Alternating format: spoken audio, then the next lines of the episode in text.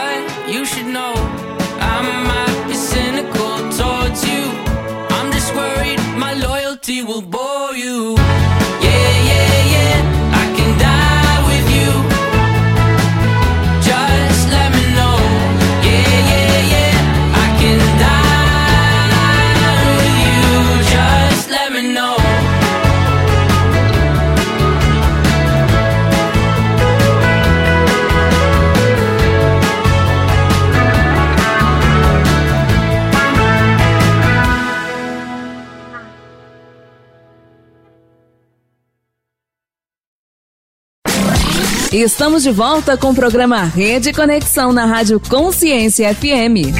Olá, ouvinte da Rádio Consciência FM, mais uma quarta-feira aqui com Alquimia da Transformação com Ana Guedes, aromaterapia e muita coisa vem por aí, porque nós estamos quase terminando os sintomas de A a Z e vamos chegar semana que vem. Se prepara para ouvir a revolução que nós vamos falar da letra P e se já você tá não. Dando spoiler, já tá dando spoiler, não, não, é, já tem que falar. e vamos falar sobre a pele semana que vem. Mas para chegar semana que vem, vamos ter que falar agora, não é mesmo, Ana Guedes? Muito é. bem-vinda! Olá, Catarina, olá para todas essas mulheres. Sem ansiedade, ok? Vamos seguindo a nossa trilha aí e, em sentido, né, em passar por todos esses sintomas que estão aí presentes no dia a dia, na vida da maioria das mulheres. Então, trazer um pouquinho mais de compreensão sobre como nós funcionamos. Eita, esse aí foi profundo. Compreender como nós mulheres funcionamos, eu vou te falar. É um grande desafio, não é? é um Mas já é desafio. trazer um olhar um pouquinho diferente já nos dá abertura para algumas possibilidades de soluções que a gente ainda não tentou, né? Então isso é sempre muito bem-vindo quando a gente escuta algo diferente daquilo que a gente já vem tentando e muitas vezes não nos traz o resultado que a gente gostaria. Concordo plenamente, Ana. E hoje nós vamos falar da letra O. Estamos na letra O. Pulamos a letra N, não encontramos nenhum sintoma assim significativo, vai para o nosso dia a dia e a gente vai direto ao ponto aqui, porque é o que interessa, não é? Isso mesmo. E a letra O? Fala para mim Vamos qual sintoma falar. aí de todos você escolheu. Vamos falar da osteoporose, tá? Ó, esse aí é... eu vou dar spoiler, esse aí eu, eu não tenho ainda não. Boa, esse gancho seu é ótimo porque é o seguinte, quem ainda não tem, cedo ou tarde vai lidar com isso, tá? Não significa que todas nós teremos, mas eu tenho certeza absoluta que quando eu falo osteoporose, vem na cabeça de todas as mulheres. Hum, quando eu estiver na menopausa, terei. Isso é uma ligação é, direta que nós mulheres fazemos. E é exatamente esse o ponto que eu quero tocar. É, nesse universo nosso feminino. Por que, que nós fazemos essa ligação da osteoporose com a menopausa e realmente será que está interligado? Será realmente o que, que está por trás desse sintoma da osteoporose? É isso que a gente vai conversar hoje. Opa, e a osteoporose? É só para assim, a gente poder ter, eu tenho muitas dúvidas sobre isso. Ela é no osso, mas ela vem com dores, ela vem com. Eu vou explicar por quê. Tem muita gente que fala. É, aqui eu vou falar um pouquinho sobre, sobre a minha pessoa. Eu sempre uso a minha pessoa, né? O bom é isso, né? Eu uso sempre de é uma cobaia. consulta por semana. É uma consulta por semana. o que que acontece? Eu aproveito, né? Aproveito. O que que acontece que eu percebo, Ana? Eu, há algum tempo, eu sou, eu sou de um, um signo, né? Que o pessoal não fala. Tem gente que acredita, tem gente que não. Mas uma coisa que me percebeu muito, eu sou do signo de terra. Eu sou taurina, sou um signo de terra. E eu percebo que desde muito nova, porque eu trabalhei muito aí, aí, gente, eu vou juntar uma coisa na outra. Eu trabalhei com muito sapato alto, desde muito cedo, em pé, durante muito cedo. Eu sempre trabalhei em pé. Nove horas, dez horas. E aí, é, eu vejo que o meu joelho hoje, aos 45, tem aí, e todo mundo fala, ah, o signo de terra vai ter problema no joelho. Eu, tem relação com a osteoporose ou não tem nada a ver?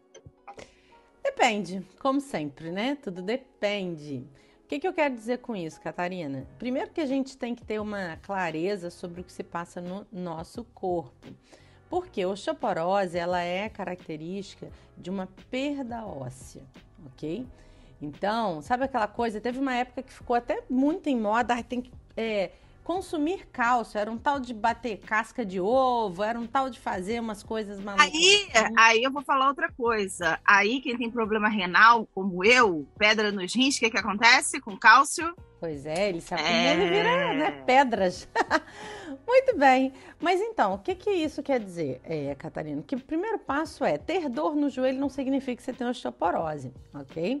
É, ter perda óssea significa que você está num quadro de osteoporose. Tá? Esse é o primeiro ponto. Então, é, a gente tem que ter cuidado, porque senão a gente se autodiagnostica com osteoporose. Eu já ouvi muito esse termo, osteoporose. Como é que se diz? É...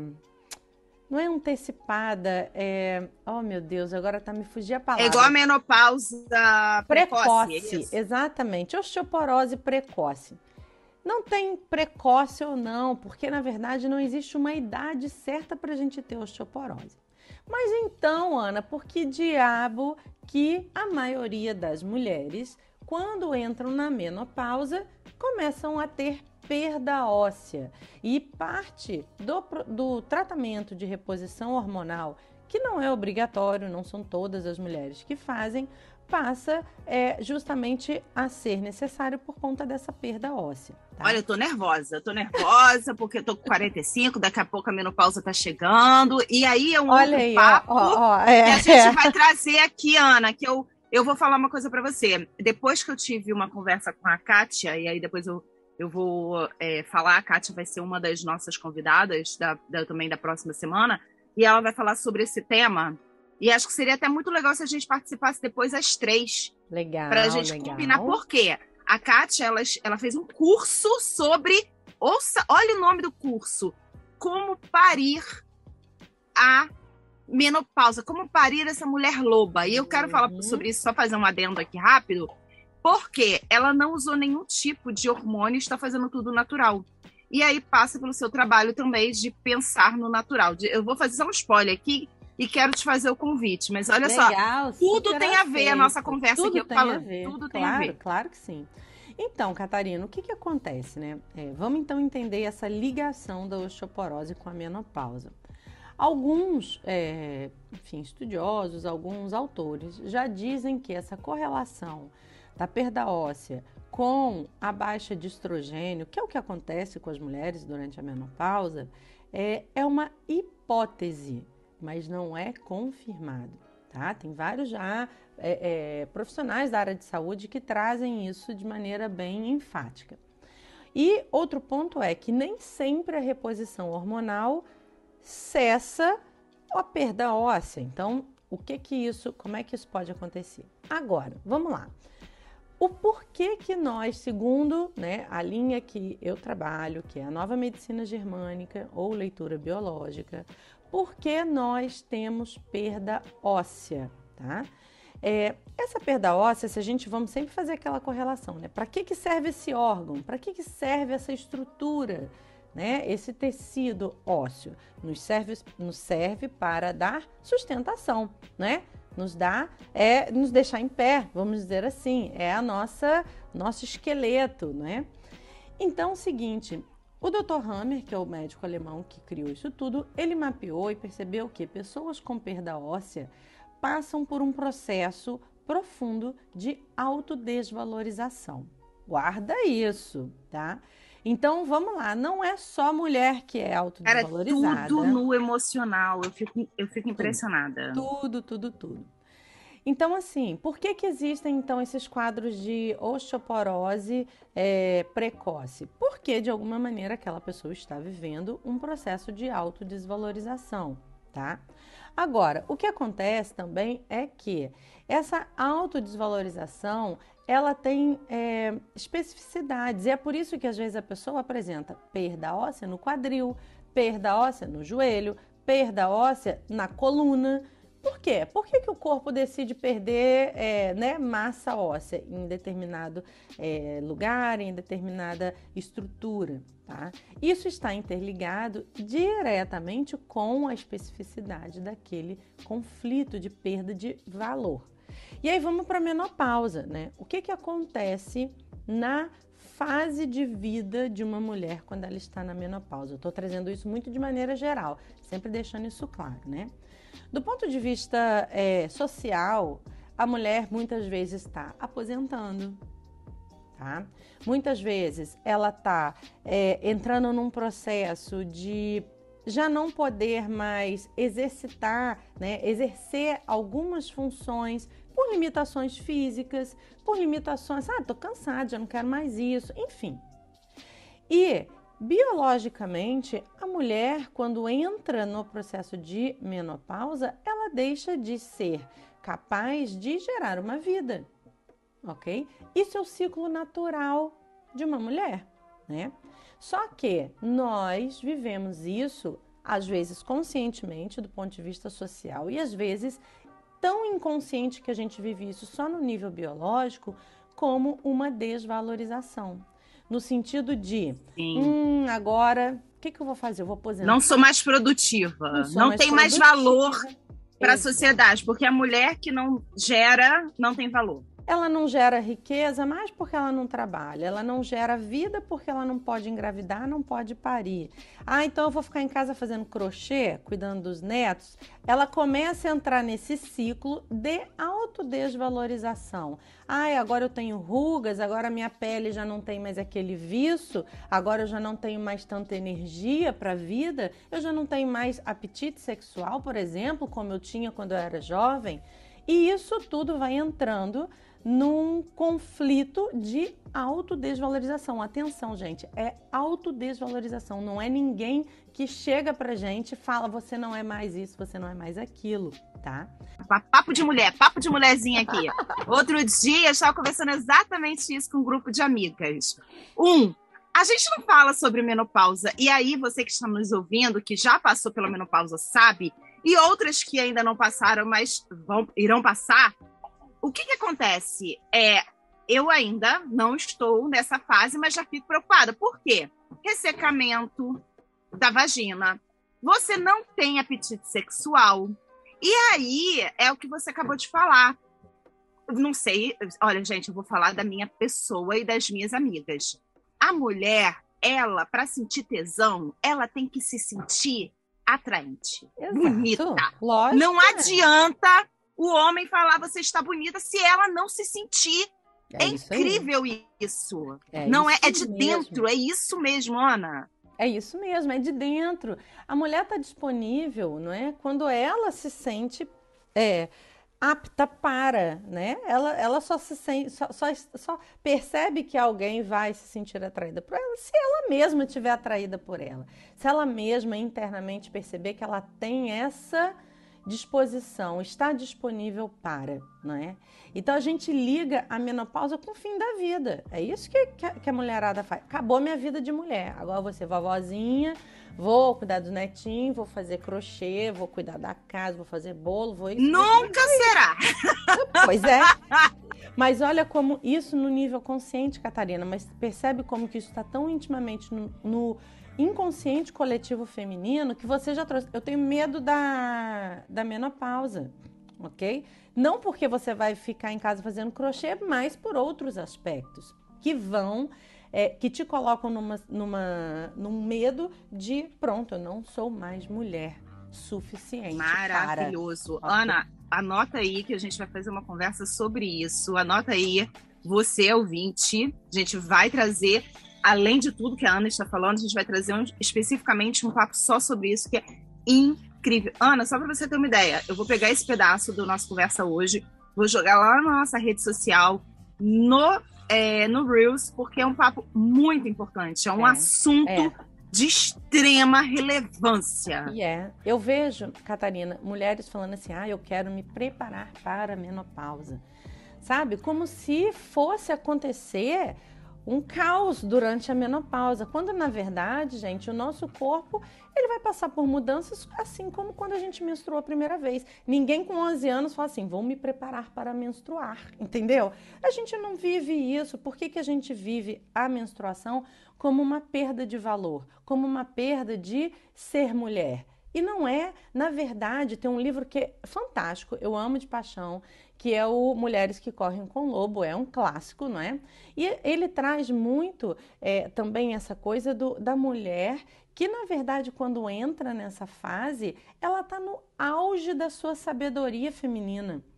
Olha os perrengues todos que a gente já passou como mulher até chegar lá, certo? É, é são as, anciãs, vamos dizer assim, né, na, na, na história antiga da, da, da, vida feminina, e são as mulheres que ensinam, que têm a sabedoria suficiente para ensinar as outras mulheres.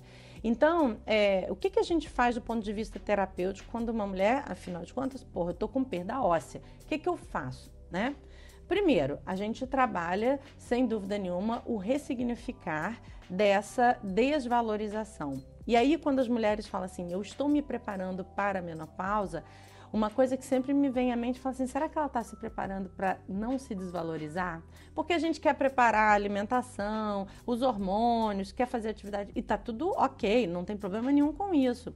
Mas o quanto ela está trabalhando aqui, né, na vida dela, no, nos conflitos dela, sobre a desvalorização que é embutida quando a gente deixa de ter determinadas funções e passa a ter outras quando a gente entra nessa fase da vida, não é? Sensacional. Então, assim, Sensacional. Assim, é, é esse o caminho terapêutico de ressignificar essa desvalorização que a mulher vive, porque quanto maior essa desvalorização, maior a perda óssea que ela vai apresentar. E aí você pode me perguntar, Ana, tá bom, mas e aquela história do por que no quadril, por que na, né, nas costas? Isso é um negócio legal. A gente tem algumas é, correlações, atenção, não é uma tabelinha, esse é isso, isso é aquilo, mas é, no senso comum, vamos dizer assim, o que acontece é, por que, que também na menopausa muitas perdem no quadril? Isso é bem, bem comum. Porque o quadril tem dois aspectos. Primeiro, está relacionado ao quanto ela se desvaloriza como mulher, como paredeira, como capaz de, de, de ter essa, essa conotação, inclusive do ponto de vista de procriação, tá? É, o quanto ela se vê desvalorizada frente ao macho dela, vamos dizer assim. A gente fala macho sempre no sentido da natureza, tá, gente? De procriar. Então, boa, é bom deixar claro. Boa. É bom deixar claro, pois é. É, então, o quanto ela se sente desvalorizada como fêmea diante de um macho, no sentido biológico de procriação, tá? E também em relação à direção de vida, né? O quadril, ele nos dá essa mobilidade de virar para um lado, virar para o outro. E aí, por que, que a gente, nessa altura, fica muitas vezes sem saber o que, que eu faço? Vou aposentar, abro um negócio, é, vou para casa, vou ficar mais perto do, dos meus filhos, já trabalhei a vida inteira, agora eu quero estar perto dos meus netinhos, não sei o quê. Enfim, mas a mulher passa por um momento desafiador em relação a definir o que, que ela vai fazer da vida dela nesse momento costuma casar tudo junto. E aí a gente tem, de fato, uma desvalorização que ela sente na perda no quadril.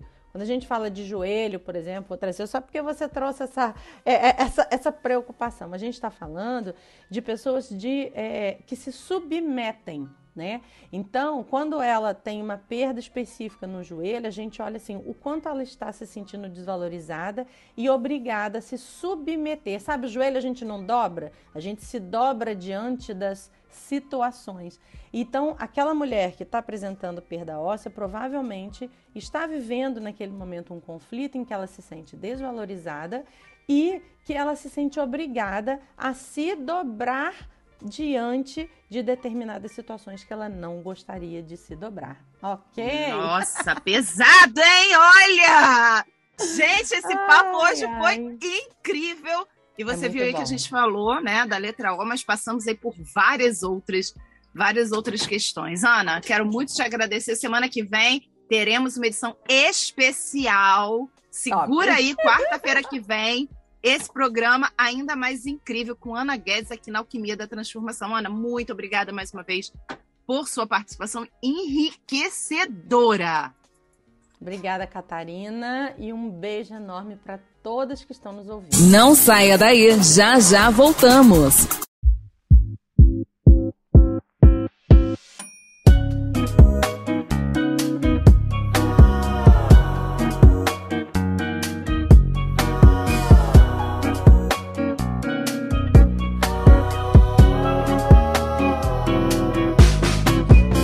Spent all of our time outside all day, doing whatever we like our way. Didn't need a wall to build a new space.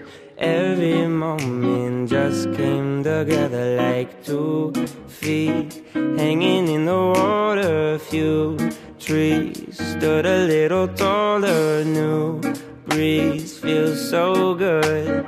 Can't help but remind me it was a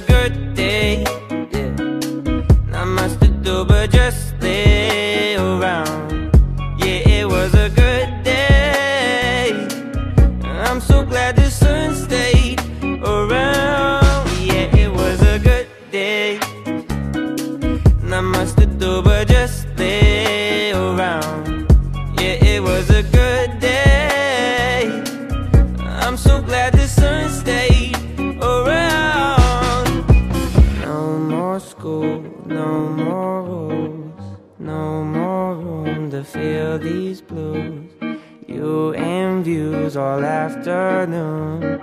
Look at all the time we don't have to give up. Everything we're giving is enough. Moments fit together like a glove. All my questions and about this. Ah, they were the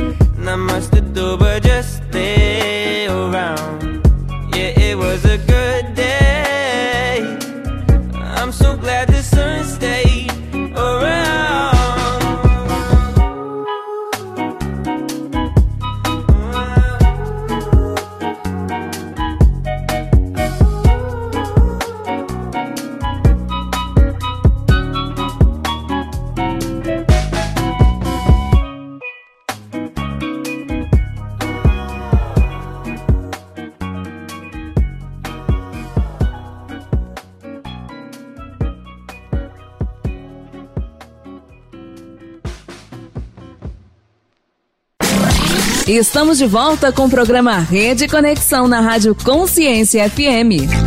Bom dia! Estamos aqui para mais um programa da Rede Conexão Mulher na Rádio Consciência FM e hoje a minha entrevistada é uma portuguesa. Vamos parar um bocadinho com as brasileiras e vamos trazer as mulheres portuguesas para a rádio para elas contarem a história delas. Também temos muitas mulheres imigrantes portuguesas espalhadas pelo mundo e eu inicio com a Elizabeth, a Lisa Marie, que é uma mulher portuguesa que está no Luxemburgo. Bom dia, Lisa.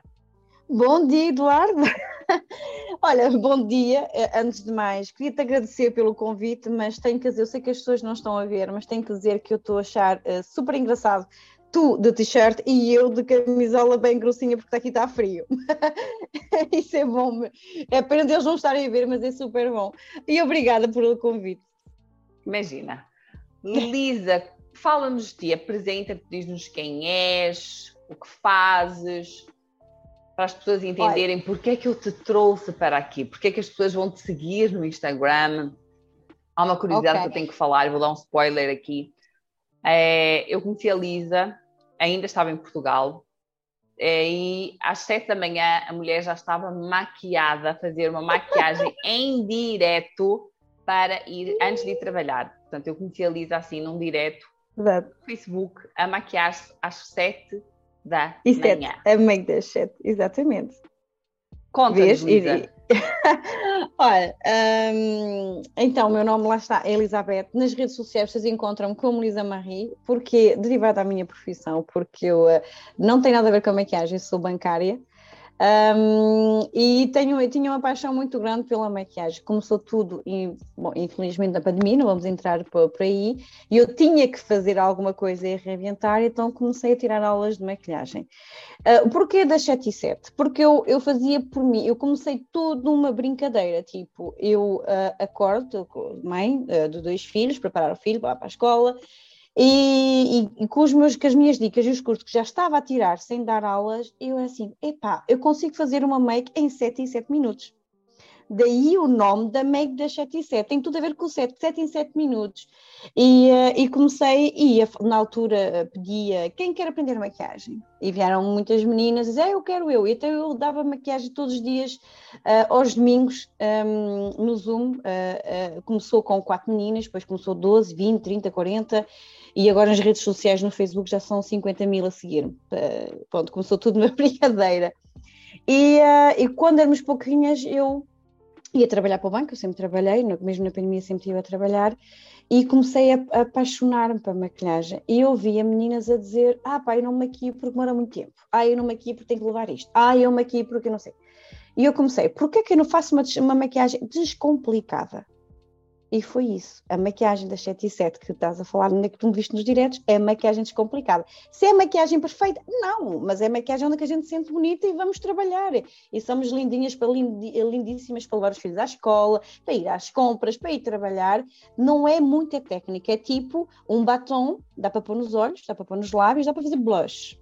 Que eu antigamente nem sabia que era um blush, nem sabia que era um bronzer, não sabia nada disso tudo. E, ou seja, e aquilo era super divertido.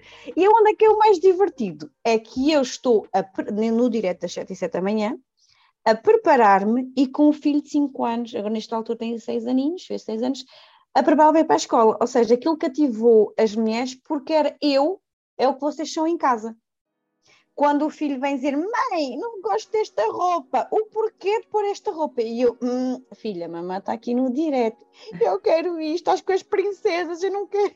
E aquilo lá está, estás a rir, e aquilo cativou uh, mulheres de Portugal, também tenho, também tenho brasileiras, do Luxemburgo, da Bélgica. A vantagem de estar aqui no Luxemburgo que nós estamos aqui no meio uh, de, de, da França, da Bélgica e da Alemanha. Daí que nós aqui falamos uh, os idiomas, uh, o, o, francês, o português, o luxemburguês. Eu falo português ser portuguesa, mas aqui as línguas obrigatórias é o francês, o luxemburguês e o alemão. E, uh, e os diretos é um, é um remix.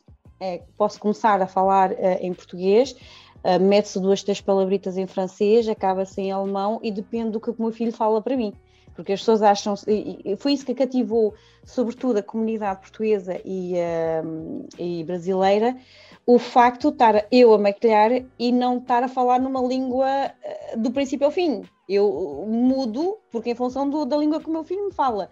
Se ele me fala em português, eu respondo em português. Se ele vem falar em francês, eu respondo-lhe em francês. E foi assim que cativou 50 mil mulheres. Agora. E como é ser imigrante no Luxemburgo? Como foi para ti ser uma portuguesa imigrante no Luxemburgo? Foi fácil? Foi difícil? Hoje o fato de seres portuguesa atrapalha, ajuda? Ainda há preconceito? Não há? Um, é assim, eu, eu, eu, costumava dizer agora, consciente, eu digo, uh, imigrante é muito complicado. Nós não temos, uh, se calhar vou buscar muita gente, mas a minha maneira de pensar, nós, nós por vezes não temos país, nem somos portugueses, nem somos luxemburgueses. E a gente sente-se, eu falo, porque eu sou imigrante, tenho 41 anos, uh, imigrei para o Luxemburgo aos 8 anos.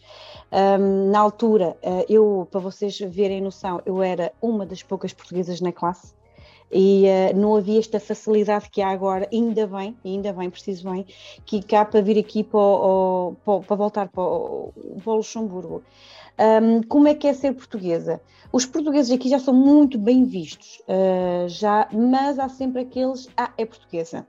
Se querem um posto de bancária, querem um posto do Estado, tem que mudar de nacionalidade. Mas já se vê, e com orgulho, um Silva, um Almeida, uh, um Moura, um Gonçalves, Uh, agora, quando está lá dentro, nós temos orgulho, é um orgulho de ir a uma comuna, mudar de residência, ponto que é a Câmara, uh, mudar de residência ou pedir um papel do Estado e vir um Almeida, um Silva, um Gonçalves. Claro que é um orgulho. Mas há parte que eu, de que eu posso falar da minha parte, onde que há sítios que nos estão a proibir a falar a nossa língua natal, ou seja, a nossa língua portuguesa. Há pessoas e há colegas que de postos grandes, de, seja de, de Estado ou, ou, polícias, onde dizem fala só português em último recurso. Mas o nome está lá Silva, a nacionalidade está mudada. Uh, se é fácil, é. Se tem momentos difíceis, tem como tudo. Uh, vir para o Luxemburgo, a saber que o Luxemburgo nós temos que nos adaptar à mentalidade germânica que é assim muito fria, muito. Não é um luxemburguês que vai virar na rua, como os portugueses, olá, bom dia, tudo bem? Se não disser bom dia, é normal. Eu, eu dou que é por causa do tempo, que aqui está sempre frio, está cinzento, deve ser por causa do tempo. Nós temos muito pouco sol. E, um, mas há, pessoa, há tudo, não podemos generalizar como é que é. É tudo, eu digo, todo sucesso, seja qual sucesso for, tem trabalho. Vir para o Luxemburgo não é um mar de rosas. Se querem lutar e fazer a vida, que se querem fazer a vida, vão ter que lutar, vão ter que fazer sacrifícios, vão ter que ter adaptação. É como tudo no mundo. Eu sinto-me, por exemplo, quando eu vou a Portugal, eu estou a falar com, contigo e a medir as minhas palavras porque não é a língua que eu pratico mais ao dia é a minha segunda língua. Eu quando, eu quando eu penso, eu penso em francês.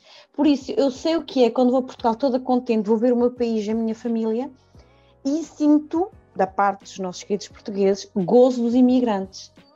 É muito complicado. Nós não sabemos falar, não tem escola portuguesa, uh, então a gente fala o que se fala aqui.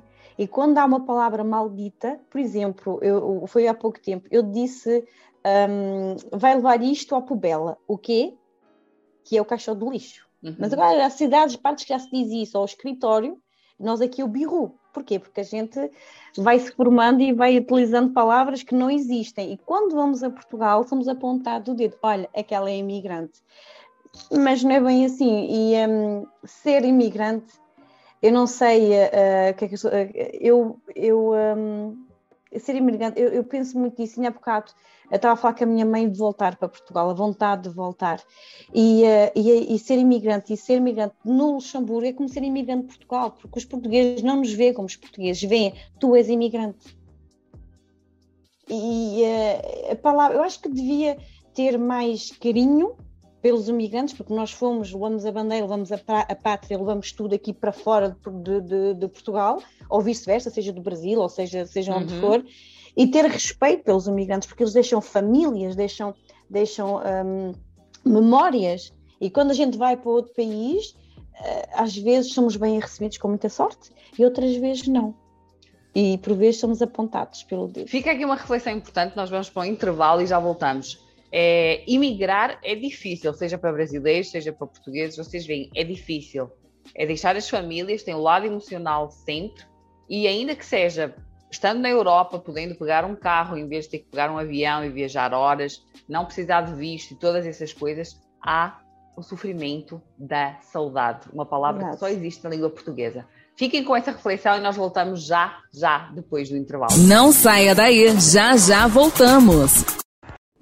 Menina, senta passo, sem medo amanhã, ou muito te passa da vida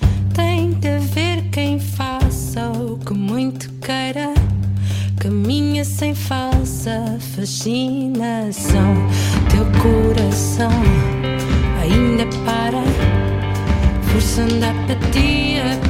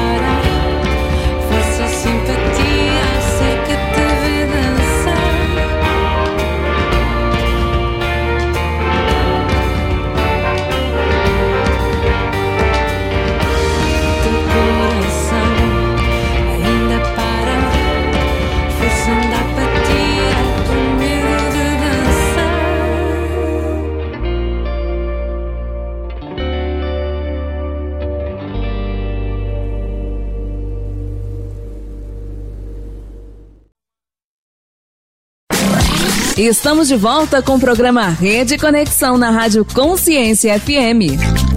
E voltamos com a Lisa. E a Lisa, como vocês entenderam, é uma bancária com alto cargo no Luxemburgo, diga-se de passagem. É muito orgulho em ser portuguesa e estar lá no Luxemburgo e ter conseguido atingir o sucesso que ela atingiu. A Lisa é licenciada, então é, respeitem os imigrantes, por favor, sejam que imigrantes forem, sejam que parte do mundo forem, porque nós que imigramos passamos por muitos perrengues, muitos sacrifícios e não é fácil. É uma escolha nossa, sim, mas respeitem-nos, por favor, em qualquer lugar do mundo, porque nós merecemos esse respeito. Este é um recadinho para Portugal. Mas vamos lá, Lisa. A paixão da Lisa, como vocês já perceberam, é a maquiagem. É verdade. nada a ver com bancária, não é? Porque, nada a ver com bancária. Uh, nada a ver. Uh, sim, a maquilhagem, comecei, como estava a dizer, na, numa brincadeira. Uh, aliás, já tinha a parte de moda uh, atrás, em estilismo e, e pronto. E um, porque a maquilhagem? Eu vi né, com, com, os meus diretos o, o, bem que fazia muita mulher. Como é que a gente diz? Como é que tu viste isso? Às vezes perguntam-me assim, como é que tu vês? As mensagens que me, que mandaram. E eu tive, levei levei, como é que se diz, um suporte atrás de mim, uh, uh, tipo, eu tenho que ajudar estas mulheres. Eu não sabia o bem que fazia, porque eu era eu própria. Se eu tiver que me rir, rio. Se eu tiver que dizer ao, ao Yuri, tá, eu digo Yuri porque a Letícia tem 18 anos, já não aparece nos diretos, o Yuri sim. Posso estar a falar numa coisa engraçada ele, mãe, eu quero comer. E elas veem mim, veem, ou seja, o meu direto, o que se passa em casa delas. E, uh, e, e eu decidi de, de, me formar e apaixonei mesmo pelas técnicas coreanas, ou seja, make no make, Uh, não sou muito elaborada, muito artística, tenho aqui o meu ar artístico, mas sou mais make no make, ou seja, linda sem aceitar maquilhada. É isso.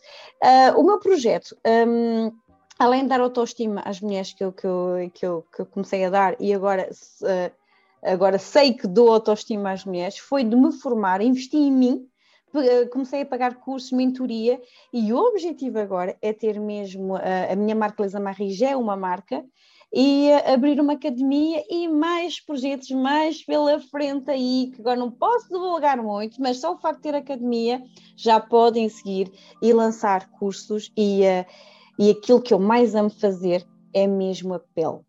Adoro a pele. Porquê? Porque vocês sei que vocês não veem, mas eu sou uma, tenho muitas chardas. E durante muitos anos eu vivi mal com as minhas chardas. Eu odiava o verão, porque eu mostrava as minhas sardinhas. Eu digo sempre sardinhas, as minhas sardinhas. Ah, sardinhas, não é sardinha, as minhas charlas.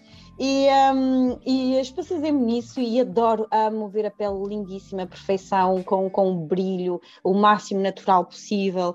E, uh, e uma academia para, para, ajudar, não só na autoestima, mas porque nós mulheres não tivemos educação de maquilhagem, de beleza.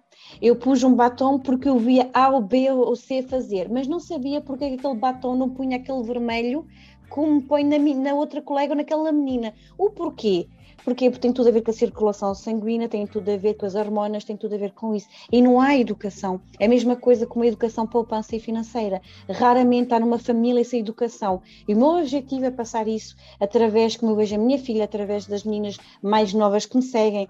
Tenho senhoras que começaram a maquiar aos 50 anos e que dizem parabéns, nunca me senti tão linda como agora. E o objetivo é esse, é toda a gente a, a, saber utilizar os produtos adequados à pele, a si própria e como elas querem ver, não como tu vês, porque aquela, aquele tem na, naquela publicidade, na, naquela. Ah, se aquela é bonita, eu também sou. Não, ela é bonita como ela é. Não é bonita como a outra é. Eu sou bonita como eu sou. E o rosa que me faz rosa, este rosinha lindíssimo que eu tenho, para ti se quer, vai ter outro rosa. Tem tudo a ver com as hormonas, é uma educação. É Muito bem. E Lisa, as pessoas podem te acompanhar em qual rede social? Qual é o teu Instagram? Olha, o meu Instagram é muito fácil, pus já, já um nome assim muito francês, assim, Lisa Marie. Vocês encontram em, no Instagram, no Facebook e no YouTube, Lisa Marie Makeup. Pronto, não te esqueça do make-up, senão não me encontram. E, e veio assim uma, uma coisa, pessoa... é, ainda há maquiagem das 7 da manhã? Há maquiagem das 7 e 7 da manhã no, no uh, na página oficial de, no Facebook, no Facebook. onde estão 50 Sim, exatamente, onde então, 50 mil. É, quem está no resto do mundo, horário do Luxemburgo, às 7 da manhã, a Lisa, procurem também a Lisa no Facebook, que uhum. ela continua a fazer os diretos. Então, imaginem que vocês podem ir maquiadas para o trabalho em 7 minutos ou para qualquer lado em 7 minutos. É espetacular, eu assisti algumas vezes de Portugal e é espetacular, realmente ela faz aquilo com uma destreza que nós não vamos conseguir, mas ela faz. Lisa, muito obrigada, muito sucesso Estão aí, estão a ver uma mulher que quer empreender, uma imigrante que quer empreender, que quer trabalhar a autoestima das mulheres. É, e é isso. Nós portuguesas somos assim multipotenciais pelo mundo afora a fazer de tudo um pouco. Uhum. Parabéns, Lisa. Obrigada, Obrigada pela tua entrevista. Sucesso. E para a semana Obrigada, nós eu. voltamos com outra entrevistada, mulher portuguesa pelo mundo. Não saia daí, já já voltamos.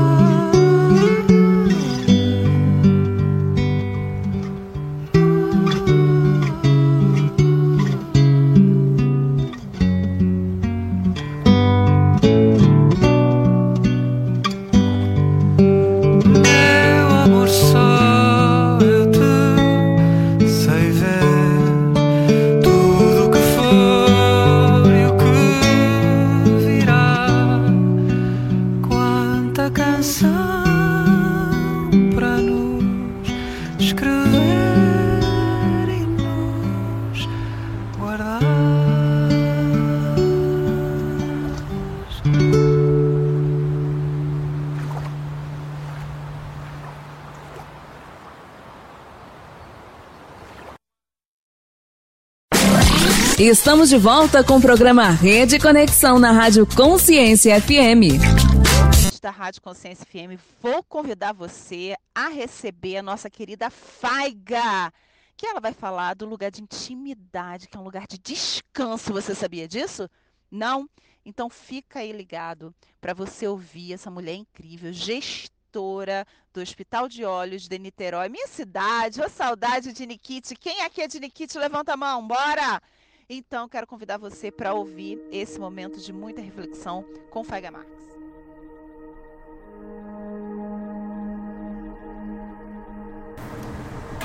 Bom dia, quem está chegando, bom dia a todos. Sejam todos bem-vindos. Hoje a gente vai falar sobre o lugar de descanso. Estava antes de começar aqui fazendo as minhas orações e aí eu fui olhar e nós já estamos aqui ó, há 10 semanas juntos. Eu comecei esse projeto no dia 15 de novembro e nós já estamos aqui juntos buscando começar a nossa semana de uma maneira diferente há 10 semanas. 10 semanas, é, para quem está chegando aqui agora ou para quem for ver essa live posteriormente, é, esse projeto, eu sou gestora, sou coach, é, sou mentora de líderes, mas esse projeto ele não nasceu de mim, ele nasceu de Deus para ajudar as pessoas a começar sua semana parando no início da semana e refletindo e, a, se conectando com a sua espiritualidade para que a gente possa começar a nossa semana de uma maneira diferente. E eu queria, e eu estou dividindo com vocês essa prática que eu faço há muito tempo e faço todos os dias. Mas a gente precisava tirar um dia e na época que eu pensei nesse projeto que se chama No Secreto, Lugar de Intimidade, eu pensei de nós iniciarmos na segunda-feira, porque quando a gente começa a segunda-feira de uma forma diferente, quando a gente se conecta com Deus no início da nossa semana, toda semana ela transcorre de uma maneira diferente, porque a gente convida Deus para fazer parte conosco desse início de semana e nos ajudar aí ao longo da semana.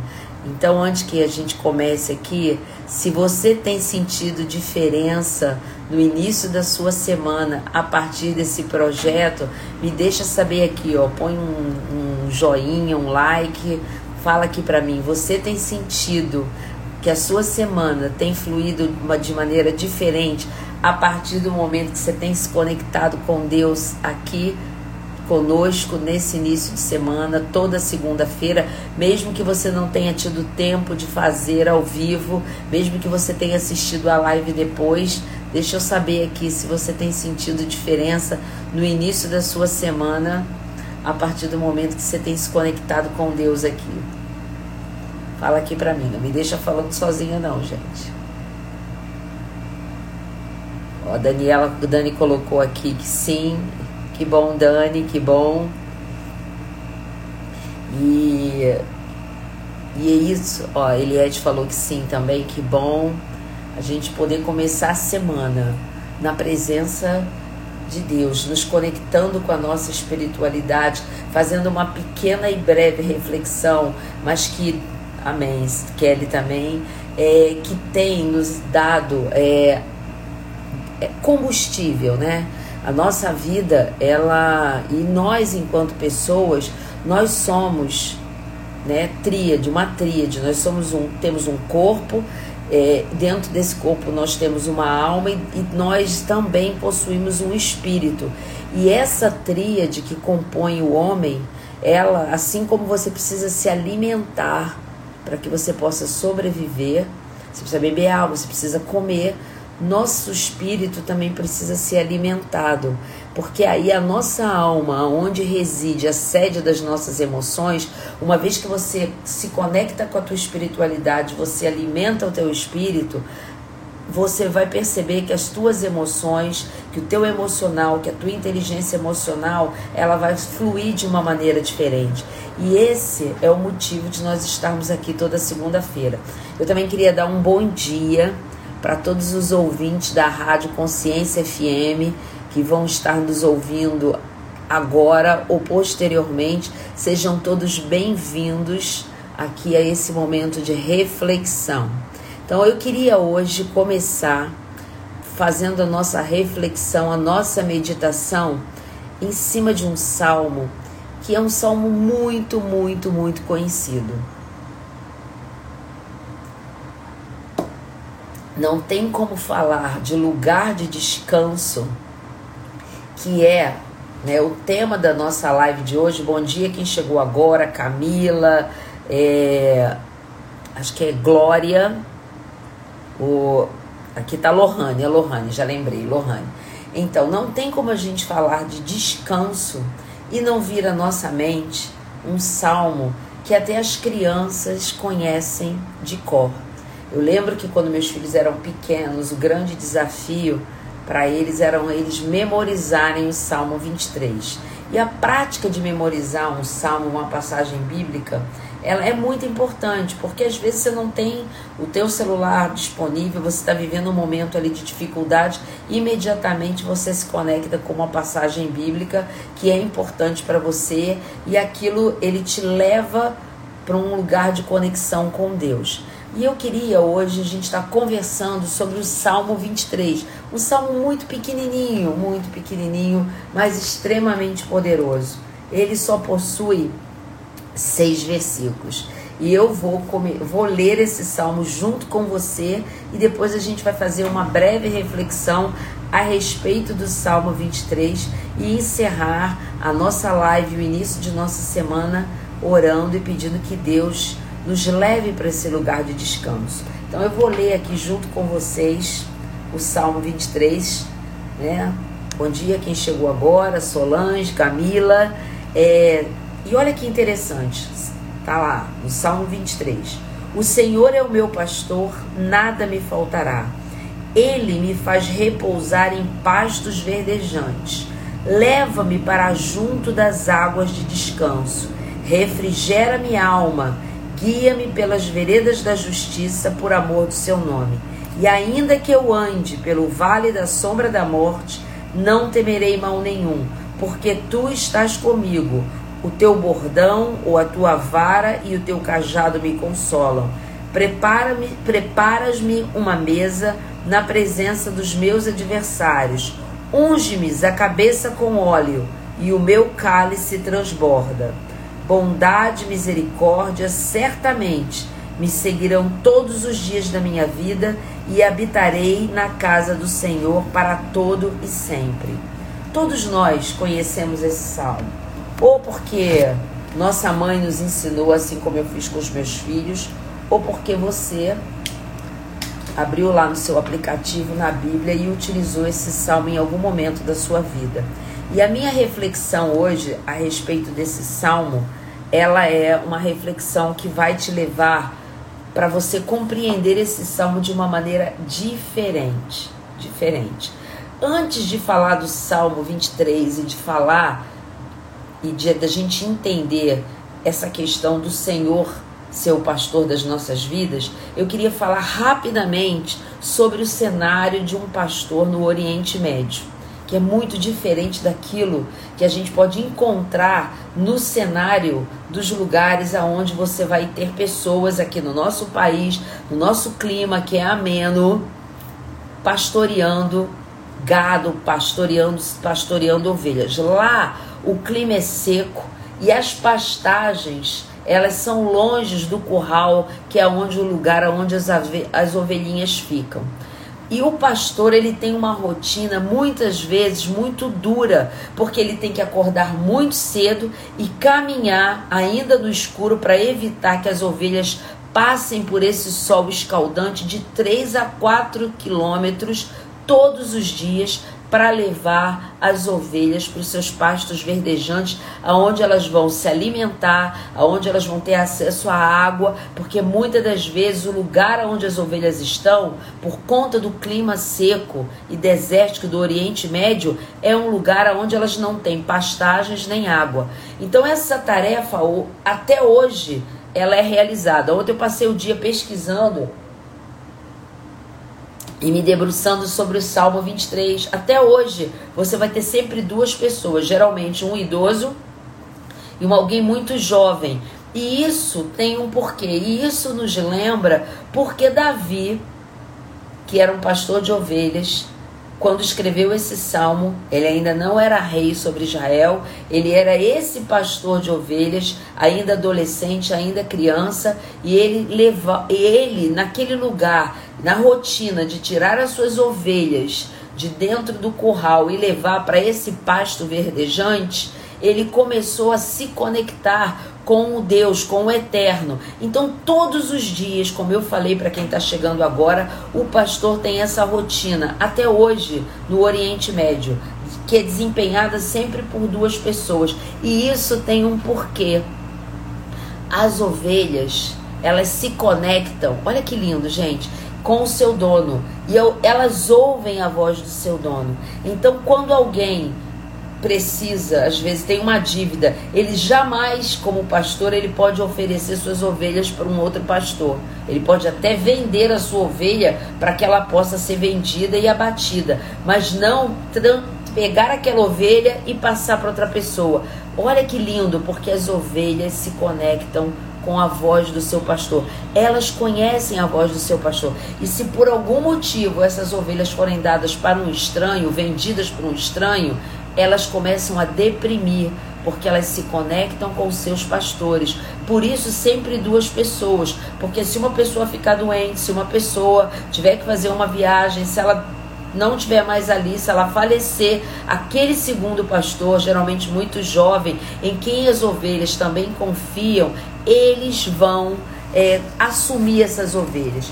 Tá, e o que isso tem a ver comigo? Isso tem a ver porque quando Jesus, lá em João 10, ele diz: Eu sou o bom pastor, o bom pastor dá a vida pelas suas ovelhas ele estava falando de uma realidade que naquele cenário, seus ouvintes, lá no livro de João, não só os seus discípulos, mas como os seus ouvintes, eles conheciam que realidade era essa.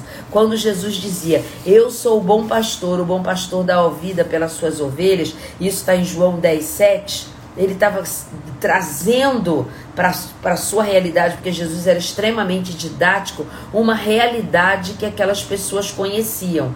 E quando em hebraico ele diz eu sou, o Senhor é o meu pastor, quando, quando Davi dizia isso, que significa Adonai Roi, ele queria dizer o seguinte: o Senhor é o meu pastor. E algumas traduções a gente não vai ver de na, olha, porque quando eu li agora, o Senhor é meu pastor e nada me faltará. E aí, quando você lê isso, e você, como eu, tá às vezes vivendo um momento de dificuldade, tá sem emprego, tá vivendo uma situação na sua vida confusa, você diz assim: Mas como? O Senhor é meu pastor e nada me faltará, e eu tô dentro desse cenário. Só que a NVI e a Bíblia em hebraico, ela tem uma tradução que se aproxima mais daquilo que eu queria hoje comunicar para você.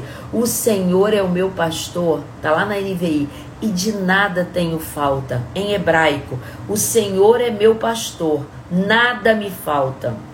Então, quando eu digo isso, apesar de eu não ter tudo, ele Davi queria transmitir o seguinte: o Senhor é o meu pastor, de nada tenho falta, porque a presença de Adonai, a presença desse Senhor na minha vida é suficiente para que mesmo quando eu atravesso esses desertos, mesmo quando eu preciso sair do curral. E essa era a rotina do pastor diária. Ele saía do, do curral e ia até o oásis. Mas entre o curral e o oásis, que era o lugar onde as ovelhas podiam descansar, havia o deserto. E ele precisava cruzar o deserto. E quando Davi diz: O Senhor é o meu pastor, de nada tenho falta, ele quer dizer o seguinte: apesar Deus está passando pelo deserto, que é um lugar de dificuldades, a presença de Adonai, a presença do Senhor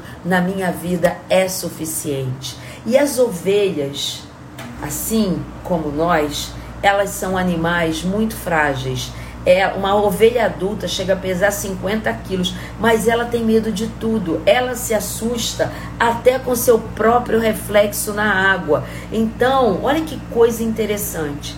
Quantos de nós aqui, assim como ovelhas desse pastor que é Deus, que nos leva todos os dias com a sua presença nas nossas vidas para esse lugar de descanso, mas eu não, ele não me promete me tirar do deserto. Ele caminha comigo no deserto. E, a, e Jesus dizia: "Eu sou o bom pastor. As minhas ovelhas ouvem a minha voz e me seguem". Para quem entrou aqui agora, eu disse que uma ovelha não podia ser vendida para outro pastor, porque ela, ela sofria, ela entrava em depressão e ela podia até morrer correr. Então a ovelha se conecta com a presença e com a voz do seu pastor. E elas, por serem animais tão frágeis, assim como nós, na nossa existência, que todos os dias temos que sair desse curral e até chegar ao oásis, a gente precisa cruzar um deserto. Hoje eu não sei qual é o deserto que você está cruzando na sua vida, mas eu quero te dizer que Adonai Roy, que o Senhor é o teu pastor. Então, assim como essas ovelhas que tinham medo até do seu reflexo, a ovelha é tão frágil que ela pode estar com sede, mas se ela se assustar com seu reflexo na água, lá no oásis, ela treme e ela não bebe água. E muitas das vezes, eu estava pesquisando ontem, esse pastor, ele precisa levar água à boca das ovelhas. Agora, nos tempos modernos, eu vi uma imagem que me marcou muito. O pastor, dentro dessa, desse cenário hostil, ele coloca água numa garrafa de Coca-Cola, numa garrafa de refrigerante PET e dá água na boca da sua ovelha. Então, é assim como nós, as ovelhas, que somos ovelhas desse pastor, quantos de nós não temos medo de amar, medo de servir, medo de se arriscar, medo de ser feliz e medo de Deus e de tanto querer ser feliz?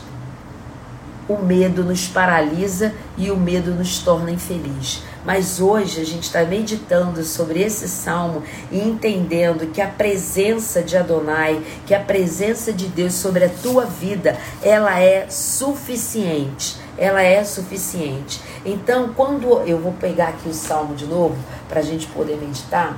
Então, quando eu digo que o Senhor é o meu pastor, e de nada tenho falta, eu quero dizer o seguinte: que apesar de cruzar o deserto todos os dias, a presença dele, a voz dele é suficiente para me manter seguro.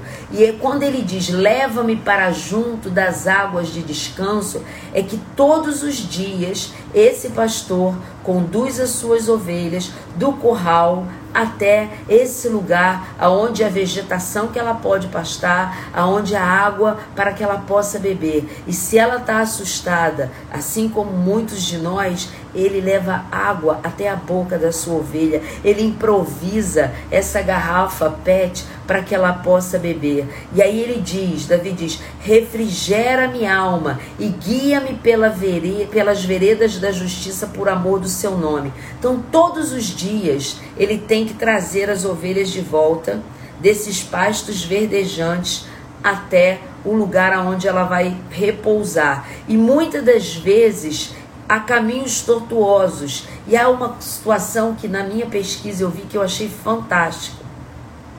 Muitas das vezes eles têm que atravessar caminhos tortuosos e essas ovelhas, se elas caem, né, ou se elas e eles passam por ambientes sinuosos e elas têm que andar como se fossem fila indiana. E como é que esse pastor consegue isso? Cantando para suas ovelhas, falando com elas. E aí Jesus diz: A minha ovelha ouvem as minha, a minha voz e elas me seguem, como está lá em João. As minhas ovelhas ouvem a minha voz e me seguem. Então, quando Davi, inspirado por Deus, escreve esse salmo, ele lembra daqui a tardinha, ele saía dos campos verdejantes e ia com as suas ovelhas em fila indiana. E aí ele diz o seguinte: olha, no verso 4: Ainda que eu ande pelo vale da sombra da morte, não temerei mal nenhum, porque tu estás comigo, a tua vara, o teu bordão e o teu cajado me consolam. Esse lugar existe, existe. E, e, a gente, eu dei uma pesquisada e depois eu posso colocar aqui para você, esse lugar que eles chamam até hoje de é, Kilt, são esses lugares tortuosos. E dentro da, desses lugares em que elas andam em fila única, elas podem cair, pode ter algum animal selvagem ali escondido entre as rochas que podem querer atacar as ovelhas. E aí quando Davi fala do seu cajado, é porque o cajado, ele tinha três funções quando ele escreveu esse salmo aqui.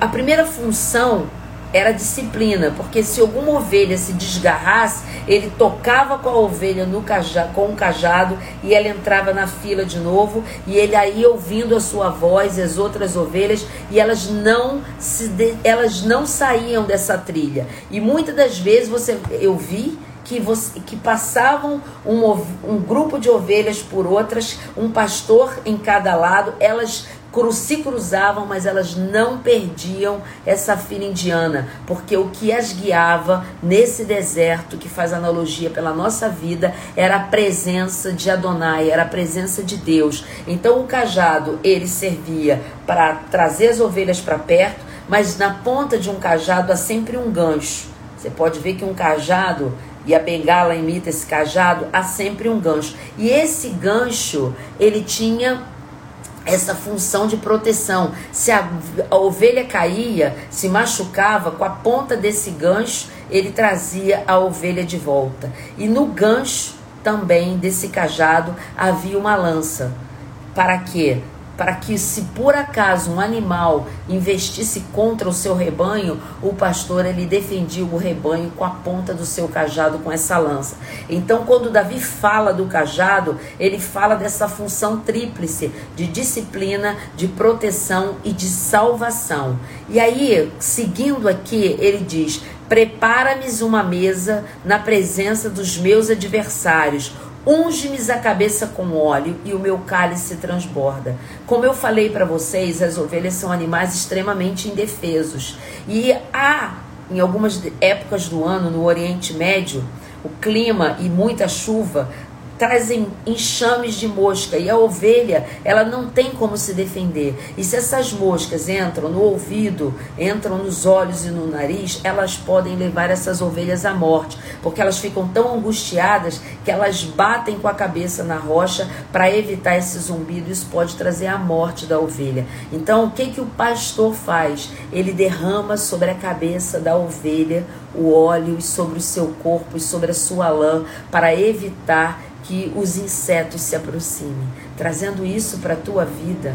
O que Deus faz é derramar sobre a tua vida e a minha o óleo, e o óleo aqui é uma analogia ao Espírito Santo de Deus, para te manter protegido dos ataques do inimigo, dos ataques daquelas pessoas que tocadas pelo inimigo podem querer te fazer mal. Então, toda vez que você lembrar que Davi disse: unge a minha cabeça com óleo e o meu cálice transborda, ele está lembrando das suas ovelhas e que todos os dias, como um pastor que amava as suas ovelhas, ele derramava do óleo sobre a cabeça delas para evitar o ataque do, dos inimigos, para evitar os ataques desses animais e também sobre o seu pelo. E é isso que Deus faz comigo e com você.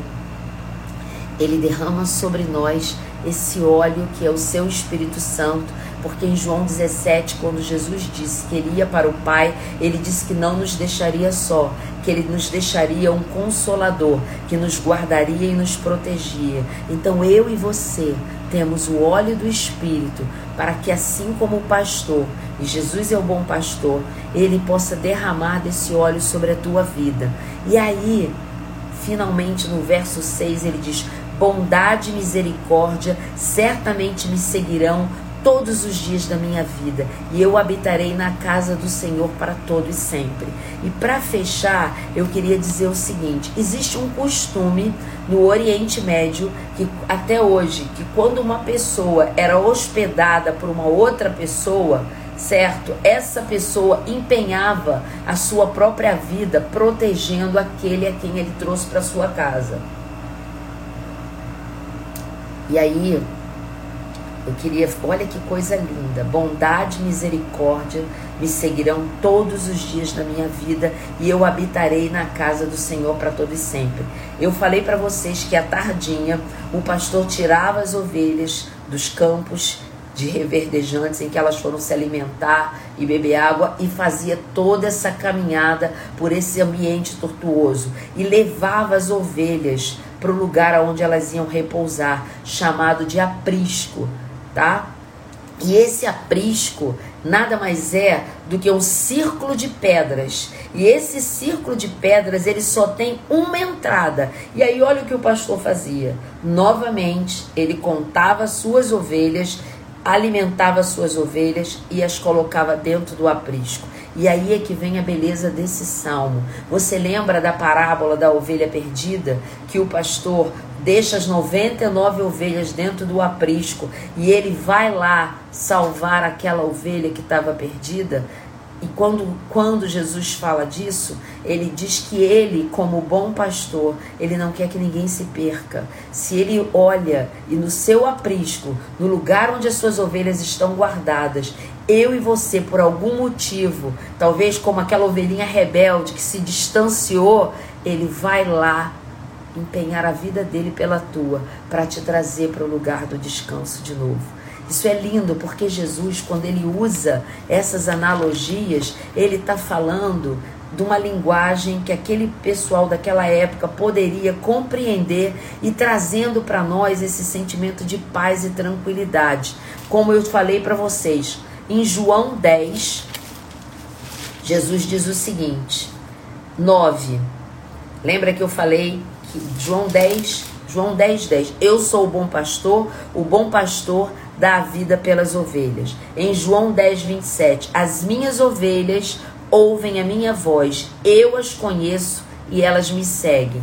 Então, finalmente, quando o pastor aqui de Davi, quando ele diz que Bondade e misericórdia me seguirão todos os dias da minha vida e habitarei na casa do Senhor. E a gente entende que uma prática no Oriente Médio era quando alguém hospedava alguém dentro da sua casa, ele se empenhava com a vida. E existe um episódio lá no Velho Testamento, quando Ló recebe os anjos para dizer que aquela cidade de Sodoma e Gomorra ia ser destruída, e ele põe os anjos para dentro da sua casa e fecha a porta, e os moradores da cidade pedem que Ló devolva aquelas pessoas, aqueles anjos, para eles serem mortos e sacrificados, Jó oferece a sua vida pela vida dos anjos. E aí, olha que coisa linda, porque esse costume diz o seguinte: uma vez que eu estou debaixo de Adonai Roy, quando debaixo do Senhor é o meu pastor e nada vai me faltar, isso significa que Deus nos deu duas seguranças para guardar as nossas vidas: a bondade e a misericórdia. A bondade de Deus e a misericórdia de Deus, Deus coloca ao meu lado todos os dias na minha vida, e eu habitarei na casa do Senhor. A casa do Senhor aqui é o aprisco que Davi fala. Ele conta suas ovelhas e as alimenta e as leva para o aprisco. E esse círculo de pedras, ele só tinha uma entrada. Depois você joga lá na internet que você vai ver, mas ele não tinha porta. Ele não tinha porta. Então, como é que as ovelhas não saíam à noite? E aí é que vem a beleza desse salmo. No capítulo 10 de João, verso 9, Jesus dá a resposta. Ele diz: Eu sou a porta. Se alguém entrar por mim, será salvo. Entrará e sairá e achará pastagem. Então, neste aprisco que Davi descreve, todas as noites, depois de contar as suas ovelhas e as colocar num lugar seguro, o pastor se deitava na porta do aprisco para evitar que um animal invadisse o aprisco, para evitar que uma ovelha saísse durante a noite e se perdesse. E lá na frente, Jesus diz para mim e para você, lembrando do Salmo 23 de Davi, que Jesus tinha acesso a esses manuscritos. Ele era alguém letrado e versado na Torá. E ele diz: eu sou a porta. Se alguém entrar por mim, será salvo. Entrará e sairá e achará pastagem. Então, hoje, nos nossos tempos modernos, que nós somos essas ovelhas e Adonai Roy, o Senhor é o meu pastor e de nada tenho falta, porque a presença de Deus é suficiente na minha vida e na tua. Todos os dias ele me leva do curral para o oásis, para o lugar dos pastos verdejantes para o meu lugar de descanso. Todas as noites ele me conduz de lá para o lugar seguro que é o aprisco e se coloca como porta desse aprisco para que a minha vida e a tua seja protegida por ele. Ele está nessa porta para evitar que o mal entre na tua vida, na vida da tua família, na tua casa, porque você está num lugar de descanso. E o lugar de descanso, esse aprisco hoje, é a casa do Senhor. A casa do Senhor aqui é você.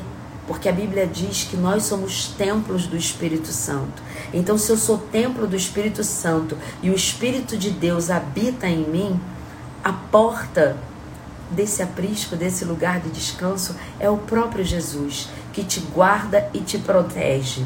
Então, veja bem, no, se você está vivendo hoje mais no deserto do que nos pastos verdejantes ou no, no aprisco, Deus, eu quero te dizer para você lembrar que você não está sozinho, porque o bom pastor, ele caminha contigo todos os dias. E ele disse: As minhas ovelhas ouvem a minha voz e me seguem. Então, se você está se sentindo sozinho, é porque você precisa dar a Deus esse lugar da que a presença dele é suficiente na tua vida. Porque quando ele entra, a ansiedade sai. Quando ele entra, a angústia se dobra diante da presença dele. Quando ele entra, a enfermidade tem que sair. Quando ele entra, o mal não entra, porque a presença de Deus é suficiente na tua vida. A presença de Deus é aquela que te traz para o lugar de descanso. Então, mesmo diante do deserto, mesmo que se você esteja caminhando nesse vale da sombra da morte, lembre-se, o bom pastor, que é Jesus, ele caminha à frente de você. Basta que você sinta a presença e ouça a voz do bom pastor. E quando você chegar na tua casa, quando você chegar no teu trabalho, lembra do seguinte: ele colocou dois atalaias, dois seguranças para andar contigo, a sua bondade e a sua misericórdia que te seguirão todos os dias da sua vida. Isso é muito tremendo, isso é muito forte. A revelação que Deus deu a Davi, muito antes de Jesus vir ao mundo, Deus deu a Davi, um pastor, um adolescente, esse conhecimento. Para que eu e você pudéssemos ler esse salmo de uma maneira diferente. Então eu quero te convidar agora a quando você ler o Salmo 23, ou se você sabe ele de cor, e como o americano diz by heart, você entenda que você está na presença de Adonai Roy, o Senhor é o teu pastor. E de nada tenho falta, não é nada me faltará, porque quando eu jogo isso para o futuro, eu olho para minha realidade e eu começo a me sentir incompleto, vazio. Eu começo a me dizer, como assim? de nada me, nada me faltará e eu estou doente, eu estou precisando disso, daquilo.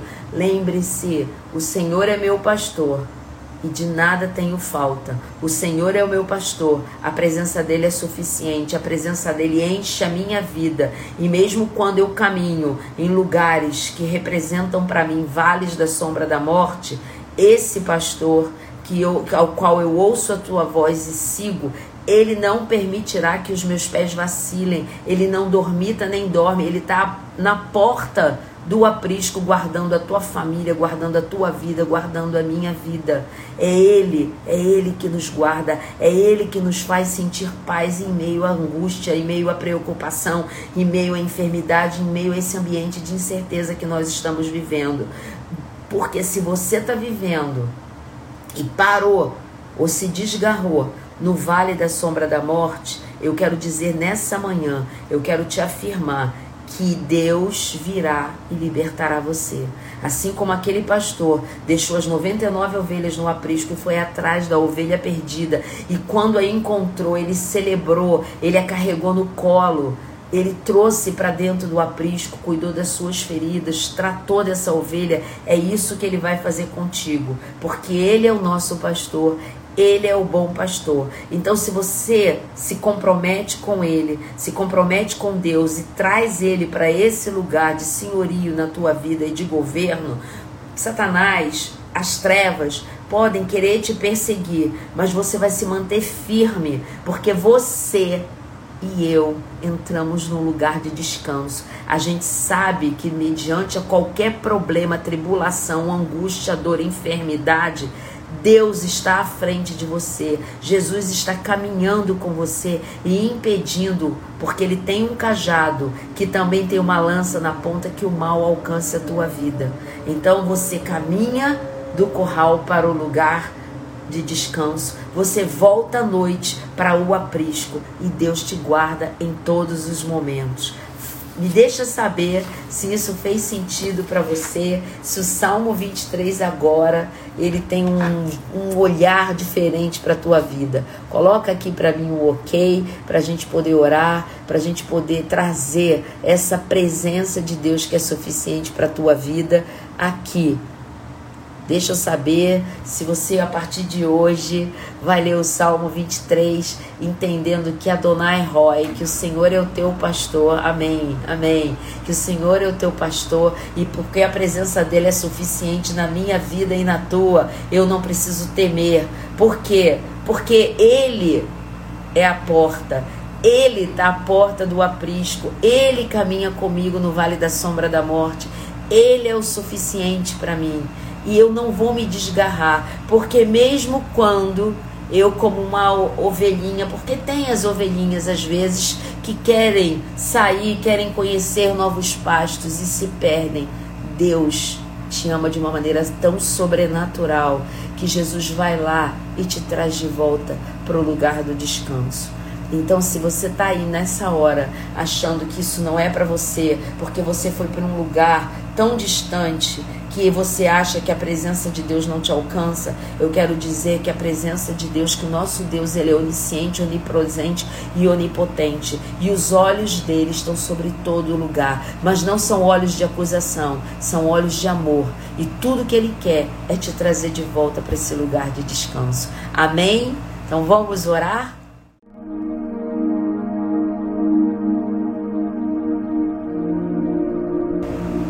Pai, eu quero te louvar e te agradecer, porque a tua palavra, ela se renova a cada dia. E mesmo num salmo tão conhecido como é o Salmo 23, que muitos de nós aprendemos quando criança, você traz vida e vida em abundância. Que cada vez que nós, eu, você e todos que estão aqui nessa live e os que ainda ouvirão, os ouvintes da Rádio Consciência, sejam quem for, que ouvir essa live, eles possam ser impactados pela tua presença, porque a tua presença é suficiente. Que nós possamos iniciar essa semana sabendo que a tua presença é suficiente. A tua presença traz cura, a tua presença traz alegria, a tua presença joga fora todo medo, a tua presença lança fora a ansiedade, lança fora o medo, lança fora a enfermidade, a angústia, porque a palavra de Deus diz: "O Senhor Senhor é o meu pastor e de nada tenho falta. E Jesus diz: Eu sou o bom pastor, o bom pastor dá a vida por suas ovelhas. Eu sou o bom pastor, as minhas ovelhas ouvem a minha voz e me seguem. E eu quero declarar nessa manhã que cada pessoa que está aqui que virá ouvir essa live, ela vai ouvir a tua voz e ela vai sentir a tua presença através do Espírito Santo forte em suas vidas e ela vai voltar para dentro desse lugar que é o lugar de descanso. E ela vai entender que só há descanso quando nós descansamos em Ti, porque você é aquele que dá a sua vida pelas suas ovelhas. Tu nos ama de maneira sobrenatural, a ponto de Tu ir aonde quer que nós estamos para nos trazer de volta. E isso é maravilhoso, isso é sobremodo excelente. Que o Salmo 23 que ecoou tão forte no meu coração durante todo o domingo possa ecoar na vida de cada homem e mulher que está aqui nessa live.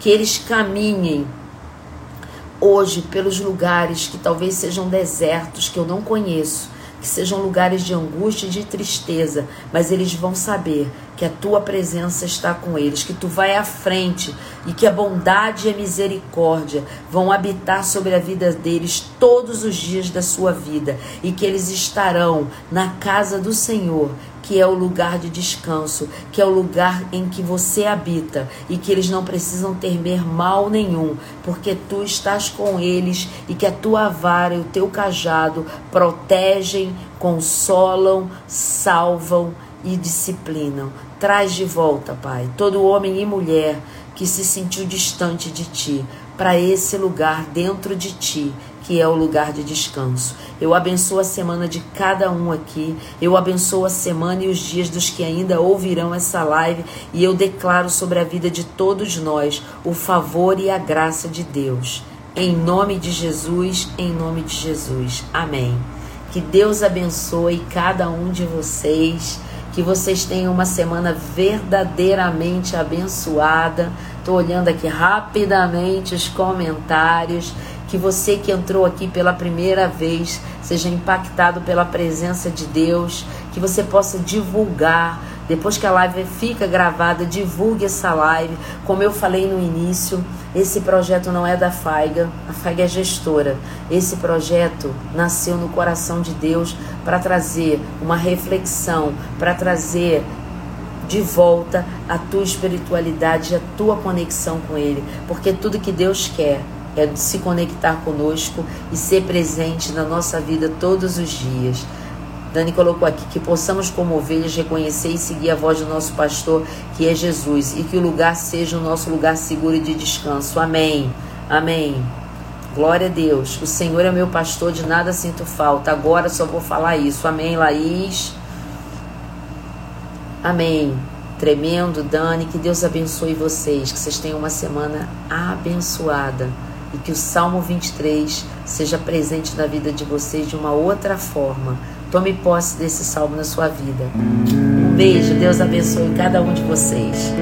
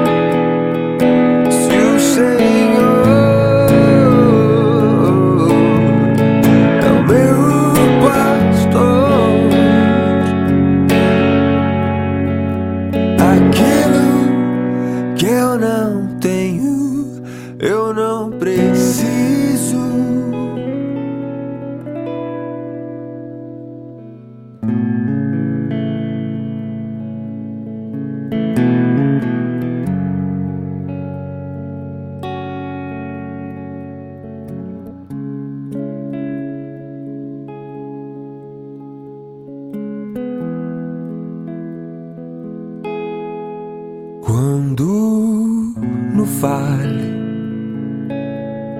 ter que passar,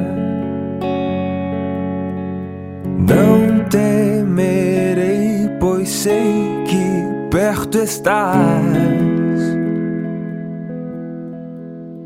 E se a morte me assombrar, a tua graça me acolherá. Misericórdia e compaixão. Todos os dias me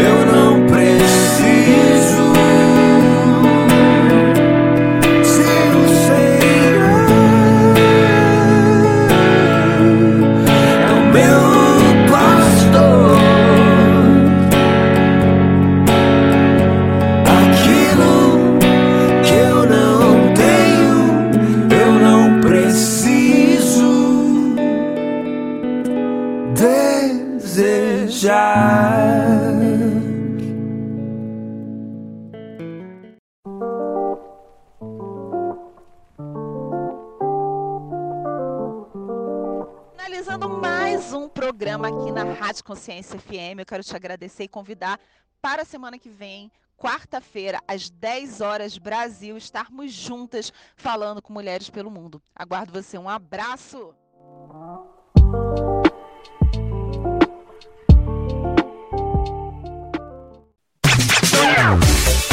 Ah, por hoje é só, pessoal, mas espero vocês no próximo programa Rede Conexão com Catarina Coelho e convidados.